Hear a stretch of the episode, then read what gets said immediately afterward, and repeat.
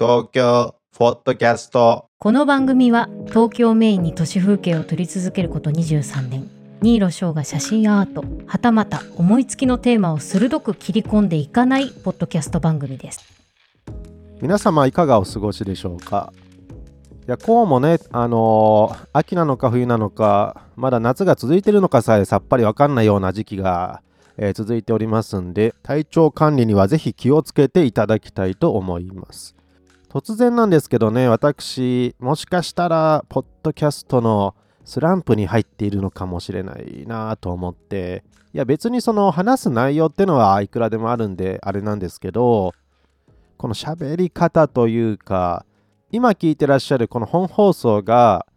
あのテイク35から40あたりだと思うんですよ。っていうのも本当はね昨日収録してたんですけど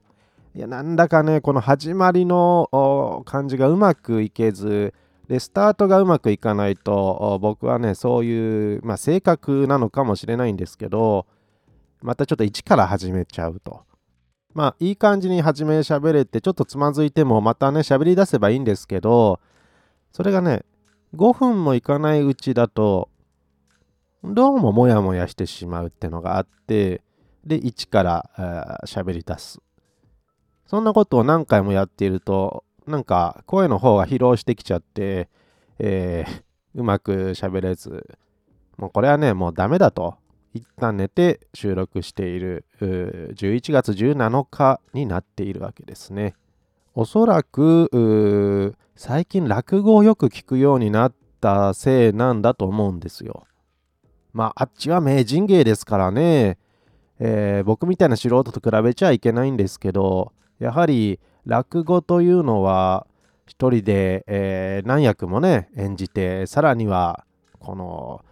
どこまでも広がるような世界観を作り出すといやすごいなぁと改めて感心してね聞いてるところなんです。で聞いてるとふと思ったんですけどいや落語というのが実はポッドキャストの祖先なのではないかと思ったんですね。もしかしたらエレキテルを発明した平賀源内があの竹細工で作ったようなこう怪しい機械を用いて江戸で収録されたその落語というかポッドキャストの祖先をえ諸大名が聞いていたなんてことがあったらちょっとこれは面白いんじゃないかと勝手な空想をね言ってるわけなんですけどまあそんなことがあったら本当面白いなと。東京フォットキャスト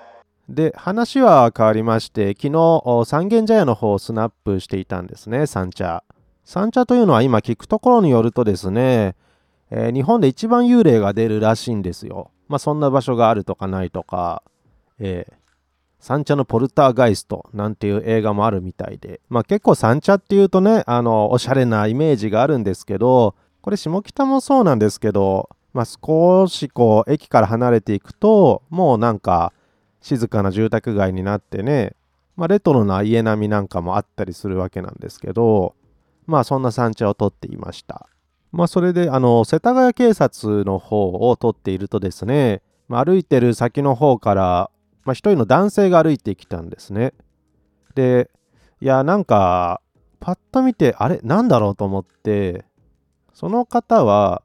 下を向いて、まあ、帽子をかぶっていて、あの、なんていうのかな、セスナ機に乗るときに、こう、つけるゴーグルこう、ちょっとオレンジ色の色が入ったようなゴーグルを、その帽子の上からつけていたので、一見すると、その、顔がないように見えたんですね。でそのおじさんがね下を向いていたもんだから余計にその一体どこに眼鏡がついているんだろうと思って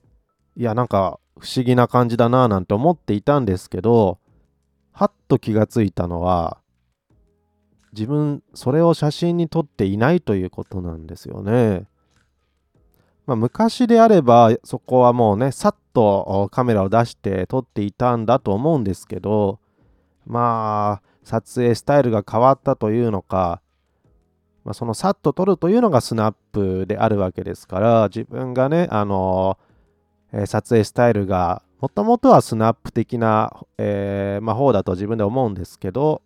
そっから結構ね、えー10年ぐらい経ってあ感覚が鈍ってるなと痛感した次第なんですよ。まあ、スナップっていうのはね、本当にもうスポーツみたいなもんなんで、反射神経、こう被写体を見つけてから、はっと思ってパッと撮る。で、それを無意識化で行うぐらいのスピード感でやるものだと僕は思うんですよね。いや、もうあれですよ。シャッターを切った後に自分がね、撮影したってことに気づくぐらいの、もうその一連の動きができるようでないと、スナッパーとしては失格かなと思ってるので、いや、自分もね、まあ、スナップもちょこちょこできるかななんて思ってはいたんですけど、いや、全然ダメだなと。まあね、スナップっていうのは、日々の鍛錬と、まあ、ほんとその積み重ねですから、ちょっと自分はね、もうスナップできないなって、これ年のせいのあるのかしら。だからその驚いているとかは何だろうとかじゃなくてなんで自分はシャッターを切らなかったのかななんていうことをちょっと思って、えー、そのおじさんとすれ違ってからああ自分はもうスナッパーじゃないんだななんて思ってたんですね。まあ、自分の写真を自分で解析するというか見るともともとはスナップを中心としたあ山野を撮っていたりとかした時期がありましてでそこからだんだんとあの都市風景をランドスケープ的に撮るようになってで自分の中ではスナップとランドスケープが合わさったような撮り方をしている、まあ、中盤で撮っているのでランドスナップって呼んでいたんですけどいやもうランドスケープだって言い張った方がいいかなとちょっとね、えー、昨日思った次第です。じゃあ、スナップとランドスケープの違いは何だっていう話になるんですけど、まあ、これは被写体との向き合い方だと思うんですよね。どういう感情というか、自分の意思で、えー、対峙するか。スナップっていうのはもう完全に相手の話なんか聞かずに、まあ、何と言いますかね、その、奪い取るような感じだと思うんですよ。まあ、それぐらいちょっと暴力的なね、感じすらあるので、まあ、ストリートスナップっていうのは、まあ、ある種ちょっとね、あの、キャンディッドなところがあるわけなんですけど、えー、それに対してランドスケープというのは、まあ、その被写体が、まあ、その風景であれ、人であれ、何であれ、まあ、撮り方として、え、こっちの、まあ、心の持ち方としては、お互いに対話をすると。まあ、だからそのスナップと違って十分に相手の話を聞こうという姿勢でもって臨むわけなんですよね。まあ、それがランドスケープであると。風景写真。なのでね、自分の今の撮り方に関して言えば、まあ、645Z 持っていても K3 Mark 3 とか 5D とか持っていたとしても、ランドスケープの方なんだなと、昨日はね、そんなこと思ったんですね。東京ポッドキャストまあ年のせいなのかなとは思いつつもまあ僕より年上の人でもねスナップをバシバシやってる人もいるのでまあその日々のね積み重ねっていうところの方がより重要なのかなって感じですね。まあだからその日々スナップ的なことをやってないといざここぞっていう時にねちょっと躊躇してしまったり一歩踏み込めなかったりするわけなんですよ。踏み込みが足りないって言っても、もうほんと一歩二歩、いやもう半歩ぐらいの踏み込みの差で、かなり絵が変わってくるんで、まあ、うちの妻は写真は全然撮らないんですけど、まあ、編集者として優秀な方なんで、写真を見る目はすごいあるんですよね。まあ、僕の場合はいいなと思った写真をまず妻に見せるんですけど、いや、なんでこれ一歩踏み込まなかったのなんて言われてしまうことが、まあ結構ありまして、いや、素人だからごまかせるかななんて思っても全然ダメですね。いや、全然踏み込みが足りない。何なのこれって。素人が撮ったみたいなんて言われちゃってね、逆に。いや反省反省です。まあ、だからといってランドスケープがじゃあ日々の鍛錬がいらないのかっていうとそうでもなく、結局写真ってのはまあ毎日撮らないといけないんだなと。写真ってのはね、ほんと様々な要素が組み合わさってできているものなんで、えー、光の加減、そこにいる被写体、街の人とか、あとはまあ、なんでしょうね。まあ、いろいろな要素が絡み合って、えー、絶妙な時に撮ったものが名作と言われていると。まあそんなもんですから、まあ、その絶妙なタイミングに出会うかどうかっていうのは、まあ、運次第という感じもあるんですけどただ逆に言えばその絶妙なタイミングをつかめる人がプロなのかなって思ったりもするんですよね。まあ、森山さん的に言えば嗅覚が鋭いというような感じなんでしょうかね。その絶妙なタイミングっていうものを、えー鋭い嗅覚で、まあ、感覚をアンテナを張ってそれを、えー狩人のようにつかむというのが森山大道式というのかな。まあでもそれはねほんとそうで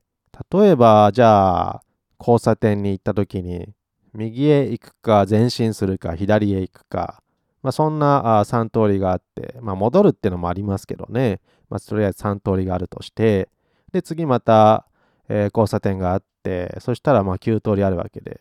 なんてことを繰り返していくと、まあ何百通り何千通りの中の、まあ一つを、まあタグって、そこをキャッチできた人っていうのが一番いいものを取ったっていうことになるんですね。だからまあなんていうのかな新宿駅をじゃあ12時にスタートして13時までなんて言って撮影をね、えーやらせたらまあおのおのがねいろんなとこにこう行くと思うんですけど必ずどっかではシャッターチャンスってものが落ちてるんですよね。まあいろんなとこに落ちてるとは思うんですけどその中で一番いいところを探し当てた人これは運ではなくて、まあ、嗅覚なんだと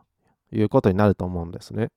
特にストリートスナップとか街、えー都市風景を撮る人間にとっては運ではなくて、えー自分の嗅覚を鋭くするっていうことが非常に重要なんだと思うんです。これが鈍ってるとね目の前にあったとしても気づかないようなことになってしまうんでいやほんとねアンテナが錆びていたり嗅覚が濁ったりしてるとそういうことって往々にしてあるんですよね。まあ、さっきみたいに新宿をね、まあ、どこを取ってもいいよっていう感じじゃなくて、同じ道を歩いていても、え、こんな場所取っていたの？どこにあったんだろう？みたいなことって結構ワークショップやってるとあるんですよ。いやー、だからよく見てる人と、そうでない人と、まあ、結構いるんだなっていうのがわかると思うんですね。